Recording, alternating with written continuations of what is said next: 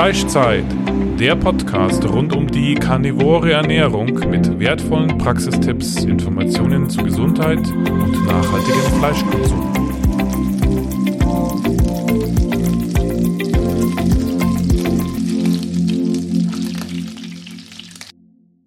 Ich danke dir, Andrea.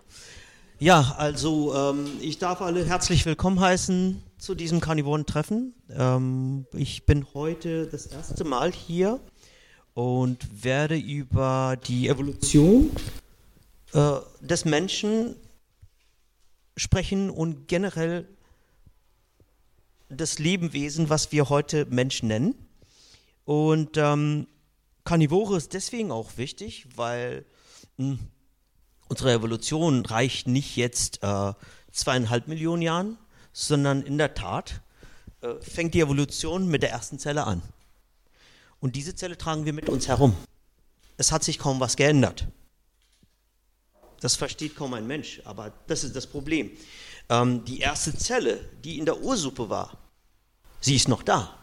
Nur die Ursuppe ist unser Blut. Und äh, wir haben es geschafft, dass wir das Blut so gestalten, dass sie uns genau das liefert für jede Zelle, die die Ursuppe geliefert hat, die die Urzelle auch hatte. Wenn man sich das mal vorstellt, dann was im, im englischen Sprachraum oft gesagt wird in unseren Bereichen, a pinch of the ocean. Ein bisschen aus dem Ozean mitgenommen haben wir. Das ist in uns drin. Ähm, was hat die Urzelle gebraucht? Die Urzelle wollte einen Energiestoffwechsel haben, wollte leben und wollte sich vermehren. Okay? Ähm, und es gab verschiedene Versuche. Sehr oft gab es große Sterben in der Evolution. Ähm, die Ereignisse waren unterschiedlichster Art, ob das jetzt ein Asteroideneinfall war auf Erden oder Vulkanausbrüche oder sonst irgendwas. Es musste perfekt sein, damit es funktioniert. So genau ist das Leben. Das Leben ist auf Messerschneide. Wenn es nicht perfekt ist, gibt es nur den Tod. Und wir haben in unserem Körper was Perfektes drin. Es ist so leicht, das aus dem Gleichgewicht rauszuholen. Deswegen müssen wir wissen, was wollte die Urzelle, die in uns noch lebt? Und was hat die Urzelle jetzt gemacht, damit sie in der Gemeinschaft lebt? Weil damals war das so, dass sie gegeneinander konkurriert haben, jetzt arbeiten sie zusammen. Und äh, da würde ich tatsächlich hier die Sache vorgreifen äh, mit Krebs.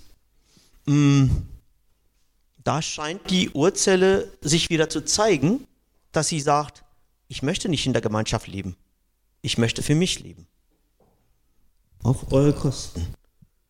Also ein Schmarotzer. Das ist unsere Zelle, die sich verändert hat. Sie sagt, nein, die Regeln gelten nicht mehr. Ich mache, was ich will und ich nehme, was ich will. Und wir versuchen mit der Schulmedizin, diese Krebszelle zu töten. Dabei ist es ein Teil von uns. Jeden Tag werden Krebszellen hergestellt, seitdem wir geboren sind. Und jeden Tag werden diese Krebszellen erkannt und vernichtet. Weil jede Gesellschaft hat jemanden, der aus der Reihe tanzt, der asozial und antisozial ist, was machen wir mit den Leuten? ähm, ja, wir versuchen sie einzusperren oder zu rehabilitieren oder beides. Ähm, das Witzige ist, wir haben ja die Todesstrafe abgeschaffen hier. Wenn wir die Chemotherapie oder die Bestrahlung oder die OP, die drei Könige, die die Schulmedizin hat, wenn wir diese nicht einführen würden, dann hatten, haben wir andere Möglichkeiten theoretisch, um mit Krebs umzugehen. Entweder sagen wir, ich lebe mit dir und du pass auf, dass du mich nicht umbringst, oder wir sagen, nee, dann stirbt die Gemeinschaft durch die Krebszelle, weil sie einfach Überhand nimmt. So, ich habe mich sehr viel mit Krebs beschäftigt.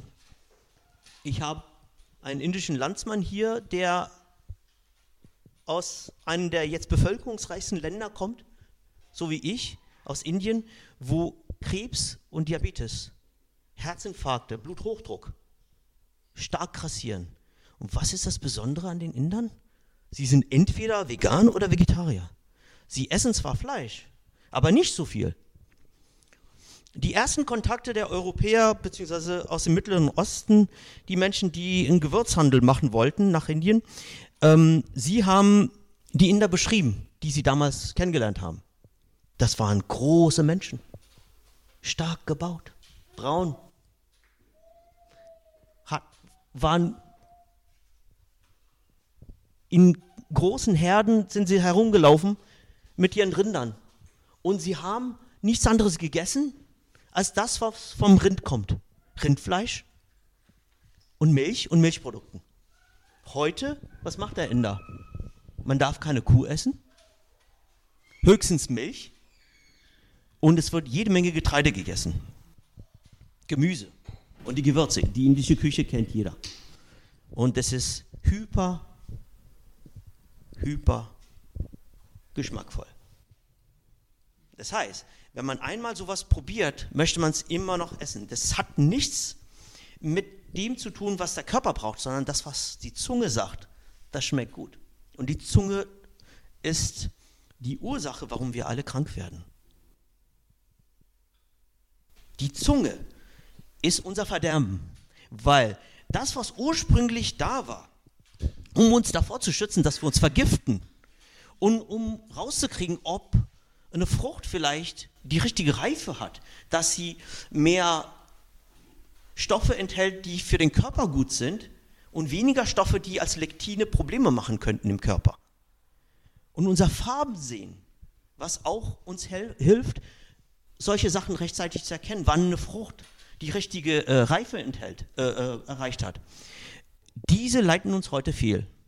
Da kann zum Beispiel eine Firma wie McDonald's die Farben Rot und Gelb vorteilhaft benutzen.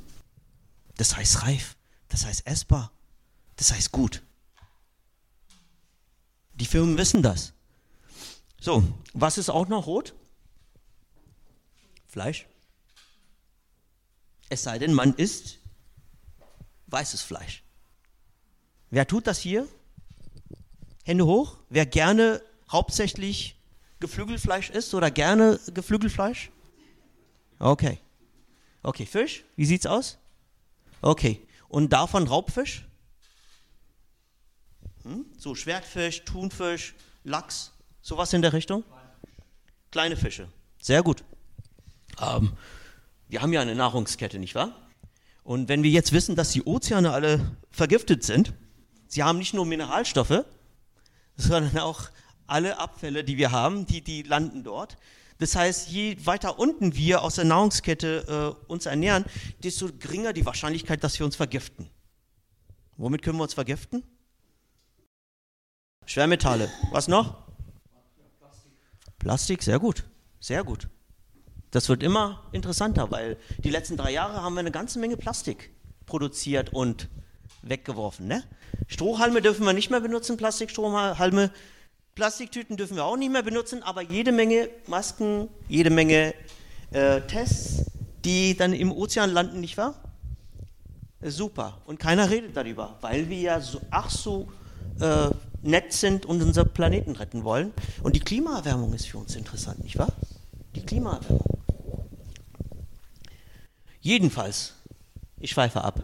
Wir haben eine Situation jetzt tatsächlich, wo die vegane Ernährung gepusht wird, ungeachtet dessen, dass keiner darüber nachgedacht hat, was der Körper eigentlich will. Wir tun es scheinbar, weil es gut für den Planeten ist. Keiner redet darüber, was für uns gut ist. Ich bin auch vegan gewesen, 20 Jahre. Und ich bin Wissenschaftler, ich habe es wissenschaftlich betrieben. Wissenschaftlich. So, was fehlt ein Veganer? Theoretisch, wenn man nur Pflanzen essen würde, wer möchte? B12, danke. Was noch? Super, was noch? Mhm. Obwohl K ist ja zu unterscheiden zwischen K1 und K2. Wir haben ja Phylochinon oder Menachinon. Bitte? Sehr gut. Sehr gut. Bitte?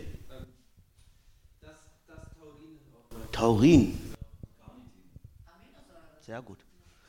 Wir haben viele Aminosäuren, richtig, die äh, essentielle Aminosäuren sind, die wir dann äh, aus der Nahrung holen wollen und andere, die wir herstellen können. Und wir haben tatsächlich jetzt eine Situation, wo die Wissenschaft so schwammig ist, dass alle durcheinander kommen. Die sprechen von essentiellen, also es fing an mit Casimir Funk, der Vitamine beschrieben hat. Und dann geht es weiter mit Aminosäuren, essentiellen, nicht essentiellen Aminosäuren und dann zum Schluss, was heute wahrscheinlich wo bist du? Da bist du. Ähm, du wirst referieren über die äh, äh Öle, Pflanzenöle. Omega-6 in dem Zusammenhang. So, was der Körper herstellt und was er nicht herstellt, was er von außen braucht. Brauchen wir Omega-3 und Omega-6? So, wie viele unterschiedliche Sorten von Omega-3 und Omega-6 gibt es? Sehr viele. So, wir bleiben bei den Fischen, bei den Raubfischen. Ein Fisch, was in der Tiefsee herumschwimmt, produziert sehr viel Omega-3. Sehr viel.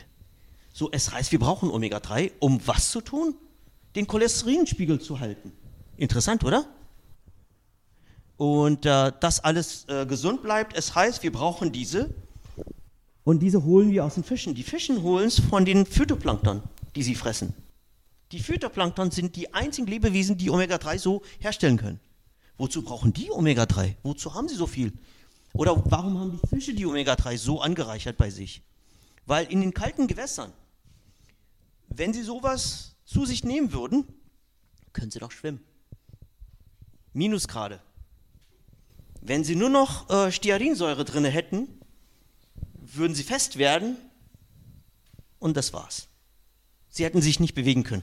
Also ist Omega-3 ein Froschschutzmittel. Und nicht nur die Fische haben das, insbesondere die Tiefseeraubfische. Wer hat es noch? Valentin. Die Pflanzen. Für Pflanzen sind die Omega-3 und Omega-6 auch Froschschutzmittel. Oder benutzen die Pflanzen etwa die Öle als Energiequelle? Nein, das sind Froschschutzmittel die sind in den Kernen drin, weil sie einen Vorteil haben wollen, wenn Frühling ist, dass sie als Erste dann auskeimen. Das ist evolutionär für sie ein Vorteil.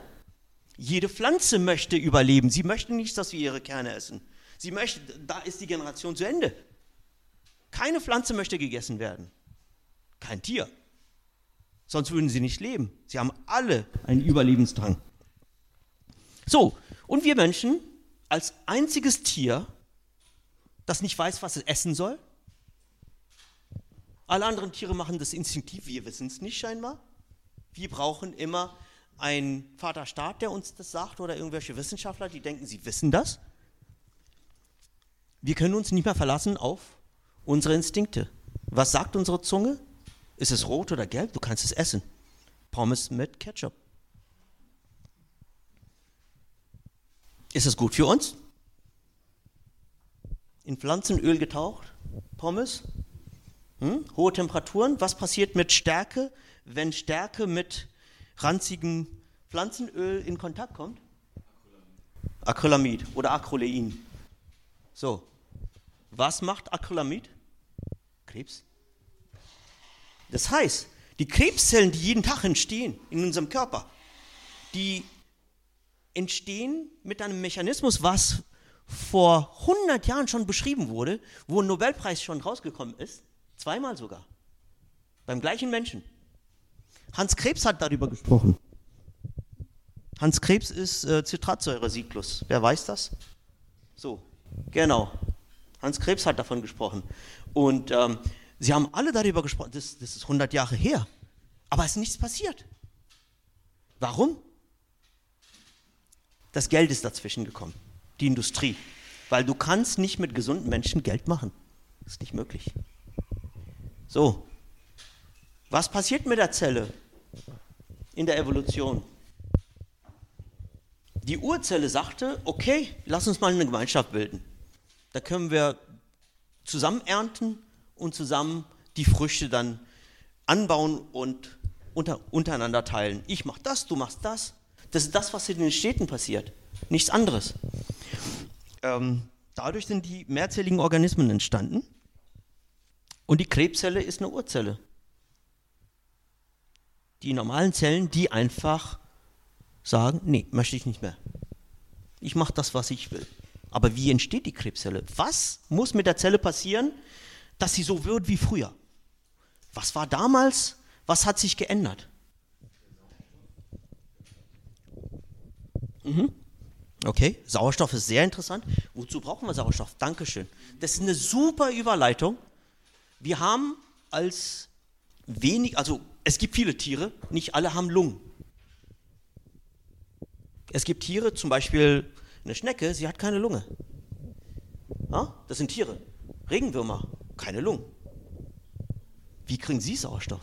Warum haben wir eine Lunge? Wir sind sauerstofflastige Wesen. Setz mal eine Maske drauf und sagst, das ist richtig, du wirst dann gesunden und du wirst niemanden krank machen dadurch, dann passiert Folgendes. Wir werden COPD bekommen. Auf dieser Ebene chronisch obstruktive pulmonale Dysfunktion. Ähm, das kommt alles noch in der Gesellschaft durch die Maske. Als Arzt, der ständig eine Maske tragen muss, ich weiß, dass ich eine Pause machen muss zwischendurch. Das Arbeitsrecht sagt mir, nach zwei Stunden muss ich die Maske absetzen. Eine halbe Stunde lang. Das Arbeitsrecht. Und die Menschen, die da draußen sind, die mit der Maske rumlaufen, mit einer dichten Masse, Maske FFP2, sie wissen das gar nicht, weil das Arbeitsrecht da nicht gilt. Und sie werden alle in die Lungenkliniken kommen die nächsten Jahre. COPD. Und die Masken haben auch Asbestfasern drin, die landen schön in der Lunge. Und das wird auch lustig werden. So, nochmal zurück. Warum haben wir eine Lunge? Sauerstoff, habe ich gehört. Wir brauchen Sauerstoff, klar. Aber wo brauchen wir Sauerstoff? Wer hat Mitochondrien gesagt? Super. So, also die normale Zelle, die normale Zelle zum Beispiel, braucht keinen Sauerstoff, wenn sie ATP, drei ATPs herstellen möchte. Okay? Wenn Zucker verstoffwechselt wird, ich spreche jetzt von Zucker, ähm, das ist äh, der Kraftstoff der Pflanzen. Pflanzen benutzen Zucker als Kraftstoff, Tiere Fette. Wer kennt das nicht? Tiere benutzen Fette als Kraftstoff. Pflanzen Zucker. Und scheinbar gibt es ein Tier hier, das sowohl das eine als auch das andere benutzen kann. Wir sind metabolisch flexibel. Hm?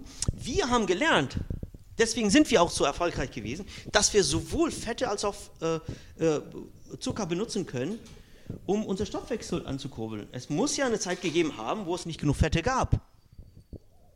Aber was will ein Mitochondrien? Mitochondrien mögen keinen Zucker. Ein Zuckermolekül darf die Mitochondrien nicht passieren. Es gibt kein Mitochondrium, wo eine Glucose, Fructose oder irgendetwas, Galaktose, darf nicht rein. Wie soll es verbrannt werden? Die Zelle macht folgendes. Zwischen Zellmembran und Mitochondrien wird dieses Zuckermolekül runtergerechnet, runtergebrochen bis zu einem 2C-Molekül. Und das nennt sich Acetyl-CoA. Dann darf es in die Mitochondrien, um verbrannt zu werden. So, dann denkt man, aha, die Mitochondrien nehmen nur kleine Moleküle auf. Nein, mitnichten. Fettsäuren, insbesondere die, ungesättigten, die, die gesättigten Fettsäuren, Palmitinsäure, 18 C-Atome, lassen sie durch. Du darfst rein. 18 C-Atome, ohne Wenn und Aber, werden nicht gestoppt. Die Mitochondrien lieben Fett und verbrennen, lieben gerne Fett. So, aber es gibt ein, ich sag mal so, ein Räuber, der so aussieht wie Palmitinsäure, hat aber eine Doppelbindung. Oder wie Stearinsäure, hat eine Doppelbindung. Und diese schleicht sich auch mit rein. Die Mitochondrien merken den Unterschied nicht weil sie es eigentlich nicht kennen. Der geht rein und baut sich überall ein, in die Christe der Mitochondrien, in Kardiolepin, in die Atmungskette. Und das macht die Mitochondrien kaputt. Weil sie nicht mehr so arbeiten können, wie sie sonst immer arbeiten. Wenn die Mitochondrien kaputt gehen, dann passiert Folgendes. Sie können nichts mehr verbrennen. Wenn die Mitochondrien nichts mehr verbrennen können, hat die Zelle ein Problem. Die Zelle braucht Energie. Die Währung ist ATP. Sie kann nichts mehr machen, wenn die Mitochondrien, die ja Millionen uns begleitet haben, plötzlich sagen, ich bin kaputt. Die Zelle hat zwei Möglichkeiten. Mitochondrien auszuleihen aus der anderen Zelle, das geht nicht. Mitochondrien haben eine eigene DNA. Das ist ein Lebewesen, was wir vor Jahrmillionen reingenommen haben. Und sie leben neben uns her. Sie haben mit uns direkt nichts zu tun. Selbst jede Spermienzelle hat ein Mitochondrien drin. In, in, in dem Schwanzbereich sozusagen. Und nicht im Kernbereich. Sie haben ihre eigene DNA. Heute kann man zum Beispiel die Linie von Menschen zurückverfolgen über die Mutter, weil die Mitochondrien von einer Spermie werden nie mitgegeben. Wir Menschen alle hier haben die Mitochondrien unserer Mutter. Die Mitochondrien der Väter gehen zugrunde. Wer wusste das nicht? Das heißt, wenn die Mutter ein Problem hat mit den Mitochondrien, irgendwelcher Art, haben wir es alle, Männer wie Frauen. Wenn der Vater gute Mitochondrien hat, spielt es keine Rolle, weil seine Mitochondrien werden nicht weitergegeben. Die Spermie gibt nur den Kern mit hinein. Das passiert aber nicht, wenn man künstlich befruchtet. Interessant. Das heißt für uns, diese Mitochondrien sind, die Natur hat sich das ausgesucht so. Es gibt einen Grund dafür, warum die Eizelle sagt, deine Mitochondrien möchte ich nicht haben. Ich habe hier was vor und du könntest ein Problem darstellen. Ich möchte nur dein Erbgut haben. Aber das haben die Mitochondrien entschieden. Nicht wir. Das sind andere Lebewesen, die in uns wohnen. Sie haben ihr eigenes Programm sozusagen.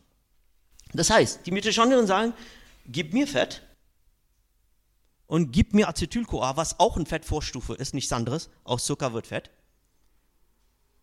Gib mir Sauerstoff und ich gebe dir Energie mitunter. Und nebenbei werde ich dir etwas anderes geben, was du nicht hast. Metabolisches Wasser. Wer kennt das? Super, super. Das metabolische Wasser ist was Besonderes. Wasser ist H2O. Wer kennt es nicht? Okay. Wasser ist H2O. Das kann jetzt sein. Äh, wer kennt D2O? Wer kennt T2O? So, wir haben Wasserstoff als erstes Element, ein Proton. Und je nachdem, wie viele Neutronen dieses Element hat, gibt es Isotope davon. Es gibt Deuterium, ist auch Wasserstoff, und Tritium, ist radioaktiv als Isotop, ist auch Wasserstoff. So, diese Dinger sind auch als H2O, als Wasser in der Natur vorhanden. 115 ppm im Meereswasser, D2O. Das Problem ist, D2O ist auch Wasserstoff, ist doppelt so groß wie H2O. Also jedenfalls äh, doppelt so groß äh, vom, vom Proton her. Und in den Mitochondrien, wir haben einen Nanomotor. Dieser Nanomotor dreht sich äh, 9000 Mal in der Sekunde. 9000 Mal in der Sekunde. Und der, das ist eine Protonenpumpe, die Protonen dann in den Zwischenraum pumpt.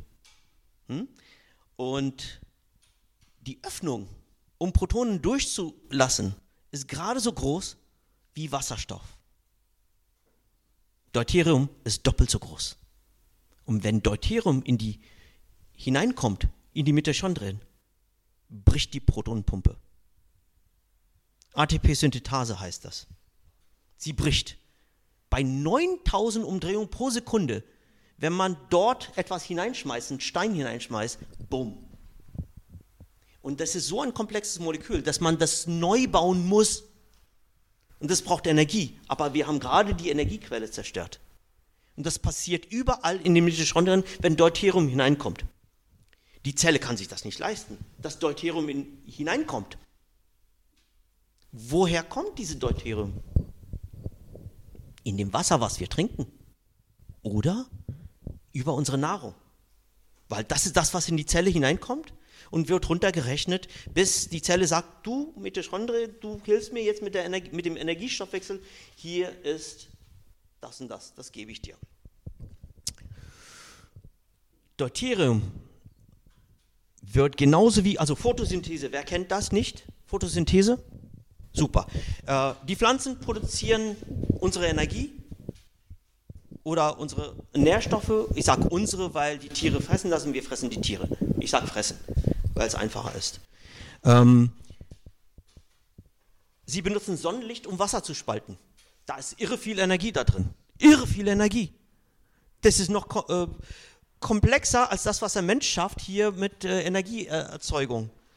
Ähm, wenn wir einfach nur das auch machen würden, hätten wir auch viel Energie. Nein, Wasser wird gespalten und Wasserstoff wird mit Kohlenstoff, das, was wir abatmen, wird mit verbunden. Wir brauchen Kohlendioxid. Kohlendioxid soll nicht äh, weniger werden. Es gibt keine Erderwärmung, das ist eine Lüge. Das ist eine absolute Lüge. Ich komme darauf kurz mal zurück die letzten 10.000 Jahren, es gab ein, ein Ereignis namens ähm, das Ereignis des jüngeren Drias.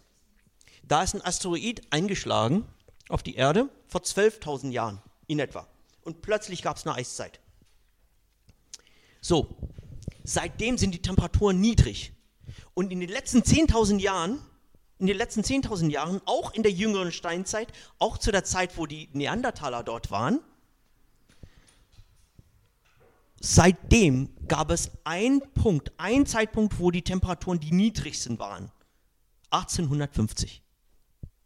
Man hat ja durch, durch die äh, Kernbohrungen in den, in den po, ähm, Polkappen, hat man festgestellt, jetzt äh, wie, man kann es rausrechnen, ist ganz einfach, wenn man weiß wie.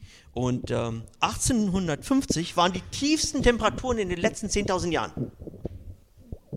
Und heute sind wir genau ein Grad drüber. Es gibt keine Erderwärmung. Es ist eine Lüge. Wir brauchen Kohlendioxid. Ohne Kohlendioxid können die Pflanzen nicht arbeiten. Sie können nicht Wasser spalten und äh, Wasserstoff mit Kohlendioxid verbinden und Fette und, und, und Zucker und alles andere, was sie machen, Zellulose können sie nicht herstellen. Wir brauchen Kohlendioxid. Wer weiß, wie viel Kohlendioxid in der Luft ist und ob wir es überhaupt beeinflussen können?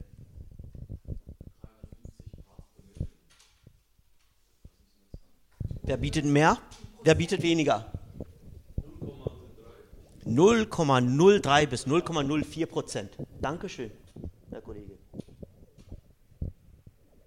Und der Mensch ist so eingebildet, dass er denkt, dass er das beeinflussen kann? Bei 70 Prozent Stickstoff, 20 Prozent Sauerstoff, 0,04 Prozent Kohlendioxid. Wir werden belogen. Und die Wissenschaftler helfen uns dabei, belogen zu werden in unsere klicki-klacki-bunti-Welt. So. Und dann denkt man, dass Kohlendioxid reduziert werden muss, ist Pflanzen. Das kommt alles noch. Wir werden, wir werden äh, äh, unser Kohlendioxid äh, Fingerprint werden wir abgeben müssen. Jeder wird dementsprechend, wenn die äh, Zentralbankwährungen kommen, äh, werden sie uns, äh, so wie es jetzt in China ist, werden sie uns von uns verlangen, dass wir nachweislich wenig Kohlendioxidausstoß äh, verantworten, das heißt weniger Fleisch essen. Das verlangen sie von uns. Aber ich schweife wieder ab. Wir sind äh, bei den Mitochondrien. Wir haben die Mitochondrien füttern müssen, aber die Pflanzen müssen Wasser spalten, um, um Zucker und Fette herzustellen. Nur ein Beispiel oder Aminosäuren oder sonst irgendwas. Und das Wasserspalten geht mit Photonenergie in den Chloroplasten. Und Photonenergie aus der Sonne ist unterschiedlich. Es gibt bewölkte Tage und dann gibt es Tage, wo die Sonne richtig brennt. So, je stärker die Sonnenstrahlen sind, desto stärker die Energie, die auf Wasser auftrifft. Und es ist sehr schwierig, Deuterium von Sauerstoff zu trennen. D2O ist sehr schwer aufspaltbar. Es sei denn, die Sonnenenergie ist stark genug. Das heißt, alle Pflanzen, die niedrig liegen, brauchen starke Energiestrahlen, damit sie überhaupt in der Lage sind, Wasser zu spalten, wo Deuterium drin ist. Die hochhängende Früchte, das ist ganz leicht. Das heißt, Früchte haben weniger Deuterium als Getreide. Das, was unten ankommt, hat mehr Deuterium drin, weil die Sonnenstrahlen, die unten ankommen und ähm, schaffen, Deuterium zu spalten, diese Sonnenstrahlen haben es in sich. Und dann wird Deuterium in den Zuckermolekülen eingebaut, in den Fettmolekülen eingebaut. Und alles, was aus der Pflanze kommt, landet dann irgendwann als Deuterium in, dem, in den Mitochondrien. Und die Mitochondrien brechen, die gehen kaputt. Die Zelle sagt, oh nein, ich habe kein Licht, ich kann mein Handy nicht laden, ich habe keinen Strom, ich kann nicht sehen. Was soll ich denn machen? Und dann sagt sie, warte mal kurz, ich habe ein Backup. Ich kann mich noch erinnern, wir haben ja eine DNA, wir haben eine Erinnerung. Alles, was wir jemals gewesen sind in unserer Entwicklung, ist alles noch gespeichert, da ist nichts weg. Es ist alles dabei, wir können alte Gene reaktivieren. Wer weiß, wie viel Prozent von unseren Genen aktiv sind? Wir wissen doch alle, wie viel Prozent vom Gehirn aktiv sind. Ja, bei den Veganern ein bisschen weniger, aber das ist egal. Ähm, Im Grunde genommen ist es so, dass wir mh, hm, tatsächlich äh, nur bestimmte Kodonen aktivieren in unserer DNA. Und ähm, das bedeutet einfach, dass ähm, die Zelle weiß, was zu tun ist, wenn die Mitochondrien weg sind. Sie sagt, pass mal auf, ich kann ATPs herstellen, drei, ATP, äh, drei ATPs aus einem Zucker. Und wenn die Mitochondrien dabei gewesen wären, hätten wir 32 ATPs.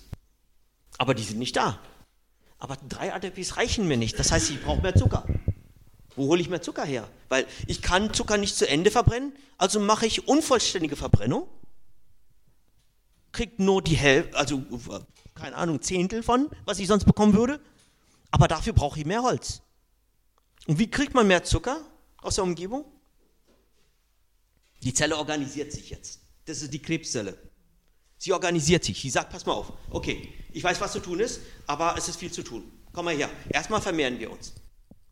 Und dann sorgen wir dafür, dass wir Stoffe ausschütten, die, das, die die Blutgefäße zu uns leiten. Die Blutgefäße werden zu diesen Zellen geleitet. Und dann sagt sie, ich werde meine Oberfläche komplett übersehen mit Insulinrezeptoren. Das heißt, das, was an Insulin vorhanden ist, dockt an, kommt Zucker rein. Das Hundertfache, das Tausendfache von normalen Zellen.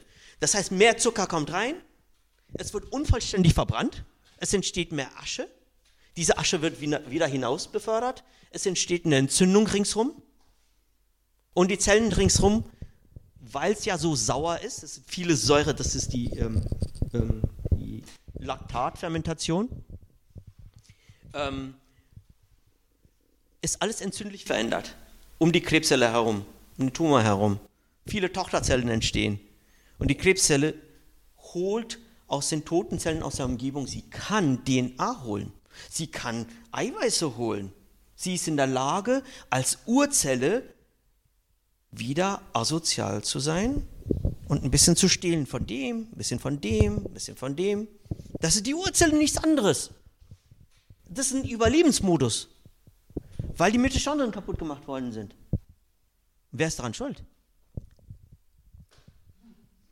Und das hier weil wir zu blöd sind als Tiere zu wissen, was richtig ist. Was eine Kuh, sie weiß ganz genau, was sie essen muss. Eine Spinne genauso. Aber wir schaffen das nicht. Wir brauchen Wissenschaftler, um uns zu sagen, was wir essen sollen. Was sollen wir essen? Evolution. Wofür sind wir gebaut? Äh, wer kann Ihnen etwas sagen, wie die moderne Evolutionstheorie sagt, wie lange es Menschen Homo sapiens sapiens gibt. Homo sapiens neanderthalensis wurde schon angesprochen, das sind auch Homo sapiens. Äh, und dann gibt es noch eine äh, zusätzliche äh, Abspaltung Homo sapiens denisova in Asien. Von denen weiß man sehr wenig, außer dass sie die Zähne zurückgelassen haben, ein paar Knochen und Schmuckstücke. Schmuckstücke, die man eigentlich äh, aus Stein äh, hergestellt, sehr harte Stein und bearbeitet mit kreisförmigen Instrumenten, die hoch, hohe Umdrehungszahlen hatten. Wie haben sie das gemacht? Die Denisovaner haben gleichzeitig gelebt mit den Neandertaler. Wer weiß, wann die Neandertaler existiert haben in etwa? Super. Bis ungefähr 10.000 Jahren, so in etwa. Hm? Also die Jungsteinzeit haben sie auch mitgemacht. Die Denisovaner auch. Und sie hatten Instrumente, mit denen sie sowas bearbeiten konnten. Interessant, oder? Ähm, das Witzige an der ganzen Sache ist, es heißt, dass die Neandertaler ähm, anders waren als wir, anders gebaut waren. Gut. Ich bin nicht so gebaut wie die da. Oder irgendeiner von hier. Wir sind so unterschiedlich. Warum sollte man sagen, dass ich eine andere Spezies bin? Was unterscheidet uns? Wir können untereinander uns vermehren. Naja, Einige Männer können Kinder kriegen heutzutage. Scheinbar hat sich da was geändert. Ich habe es verpasst. Jedenfalls ähm, haben wir eine Situation, wo sehr wahrscheinlich ist, dass die Neandertaler und die sogenannten modernen Menschen, weil die sind genauso modern wie wir, sind nur ausgestorben. Scheinbar. Dass sie sich mit uns vermehrt haben. Es gibt Denisovaner-Gene, äh, äh, die man in Australien festgestellt hat, in Asien. Und Neandertaler-Gene hier. Ja? Ähm, die Neandertaler hatten, ähm, waren ein bisschen gedrungener gebaut und hatten Brustkorb ganz groß, gab große Nasen und so weiter. Das brauchten die, weil sie in der Eiszeit gelebt haben, die entstanden ist durch einen Asteroideneinschlag in Nordamerika circa vor 12.000 Jahren. Das hat eine neue Kältewelle ausgelöst. Das ist das, was man, äh, das Ereignis des jüngeren Trias äh, anspricht, das kann man googeln. Total interessant, es gab eine Flutwelle, weil so viel Wasser äh, aus den Polkappen geschmolzen wurde. Es gab eine Flutwelle in der gesamten Welt. Und diese Flutwelle ist in jeder Kultur irgendwie festgehalten. Noah, Manu in Indien, die haben das alles aufgeschrieben. Ja? Gilgamesch. Die Flutwelle gab es tatsächlich. Ähm, aber zu dem Zeitpunkt gab es was ganz Interessantes. Es gab eine, einen Kälteschock so stark, dass Mammut mittendrin beim Fressen schockgefroren wurden. In großen Anzahl. Und die gibt es noch, die, die werden heute noch ausgegraben, aus der Permafrost. Sie hatten noch Fressen im Mund. Sie hatten nicht Zeit, das runterzuschlucken. Das muss schnell gegangen sein. Innerhalb von Sekunden. So ein Kälteschock. Und das haben wir aus unser Gedächtnis raus. Das ist nicht da. Es gibt Mammut tatsächlich, da hat man genau gesehen, man braucht den Magen nicht untersuchen, das war im Mund. Chrysanthemen haben sie gefressen. Die waren noch im Mund. So, das ist uns Menschen auch passiert. Es sind viele gestorben. Aber wir, wir haben trotzdem überlebt.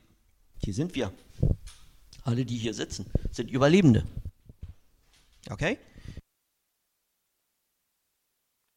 Menschen haben damals gegessen. Es gab Mammut, es gab genug zu fressen, sonst kann man nicht so groß werden. Also es reicht doch nicht einfach Moos und Flechten zu essen und so riesig zu werden. Das geht nicht. Also gab es genug zu fressen. Ähm,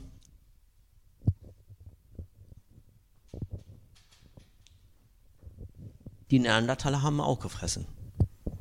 So wie wir es auch getan haben, die wir uns unterscheiden wollen von den Neandertalern. Aber was wuchs damals? Wer kann mir sagen, wie Brokkoli aussah vor 10.000 Jahren? Oder Blumenkohl? Mhm oder Weizen. So, Paleoernährung? Das stammt aus der Zeit. Also, wer paläolithisch sich ernähren möchte, denkt, dass es richtig ist, Getreide zu essen. Es gab kein Getreide dort. Es gab kein Gemüse. Versuch mal einen Paleo-Apfel zu essen. Das hätte man einen Biss genommen und rausgespuckt, weil es viel zu bitter oder sauer war. Das haben wir gezüchtet in, den letzten 5.000 bis 6.000 Jahren. Wir haben die Bitterstoffe rausgezüchtet. Das ist eine Lüge. Was haben sie damals gegessen? Es gab keine Agrarwirtschaft. Palio? Was willst du denn einsammeln? Beeren? Wie viel kann man davon essen, dass man satt wird? Weiß der Mensch, wie viel Energiestoffwechsel dieses hier verbraucht? Expensive Tissue Theory. Kann man googeln. Wir Menschen haben uns etwas geleistet. Das ist das hier. Und ab dem Zeitpunkt, wo wir uns das hier geleistet haben, 60 Prozent des Energiestoffwechsels wird von diesem Teil hier 60 Prozent. Das muss man sich auf die Zunge zergehen lassen. Nur um das hier zu halten. Okay? So, das, bedeu hm, das bedeutet einfach, dass wir eine Situation haben, dass wir unmöglich die Pflanzennahrung hatten, die wir heute haben. Das heißt, die Veganer von heute sind nicht die Veganer von früher, wenn es überhaupt welche gab. Das ist ein Luxusleben. Wenn es keine Agrarwirtschaft gibt, auf pflanzlicher Art, gibt es keine Veganer. Es ist sehr schwierig, sehr schwierig, vegan zu leben. Sehr schwierig. Und wenn man Veganer ist, um das Tierleid zu stoppen, da haben sie sich geschnitten, weil im wahrsten Sinne, weil mit jedem Ernten, mit jedem Pflügen, mit jedem Vergiften werden Hunderte von Tausenden von Tieren getötet, weil der Bauer nicht möchte, dass seine, dass seine Ernte von anderen Tieren gefressen wird. Alles, was sich versteckt hat, wird getötet. Und wir haben jetzt eine Situation, wo wir als Karnivoren, wenn wir von Schnauze bis zum Schwanz essen, wir haben die Möglichkeit, alles zu verwerten. Die Evolution. Wir brauchen Fleisch. Was anderes sind wir für nicht geschaffen. Wir haben einen Magen. Die Magensäure hat ein pH von 1,5. Aasgeier haben 1,6. Wir haben die stärkste Magensäure im, Tier, im Tierreich. Wir können Aas fressen. Wenn wir nur Aas fressen. Und wenn Pflanzen dazu kommen, geht das nicht mehr. Warum können wir Aas fressen? Weil wir damals, als das hier sich entwickelt hat, hatten wir Faustkeile gehabt, wir haben damit nicht die Tiere getötet. Nachdem die Löwen weg waren und die Hyänen weg waren und alle anderen, haben wir dann das gegessen, was in einem Tresor versteckt war und immer noch gut war. Das ist der Knochenmark und das Gehirn. Wer hat schon mal Knochenmark und Gehirn gegessen? Herzlichen Glückwunsch.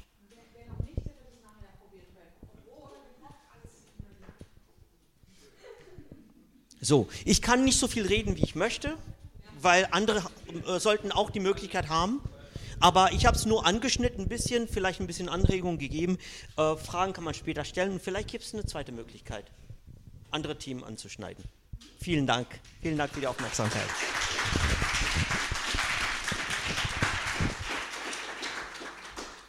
Und hier unser Haftungsausschluss.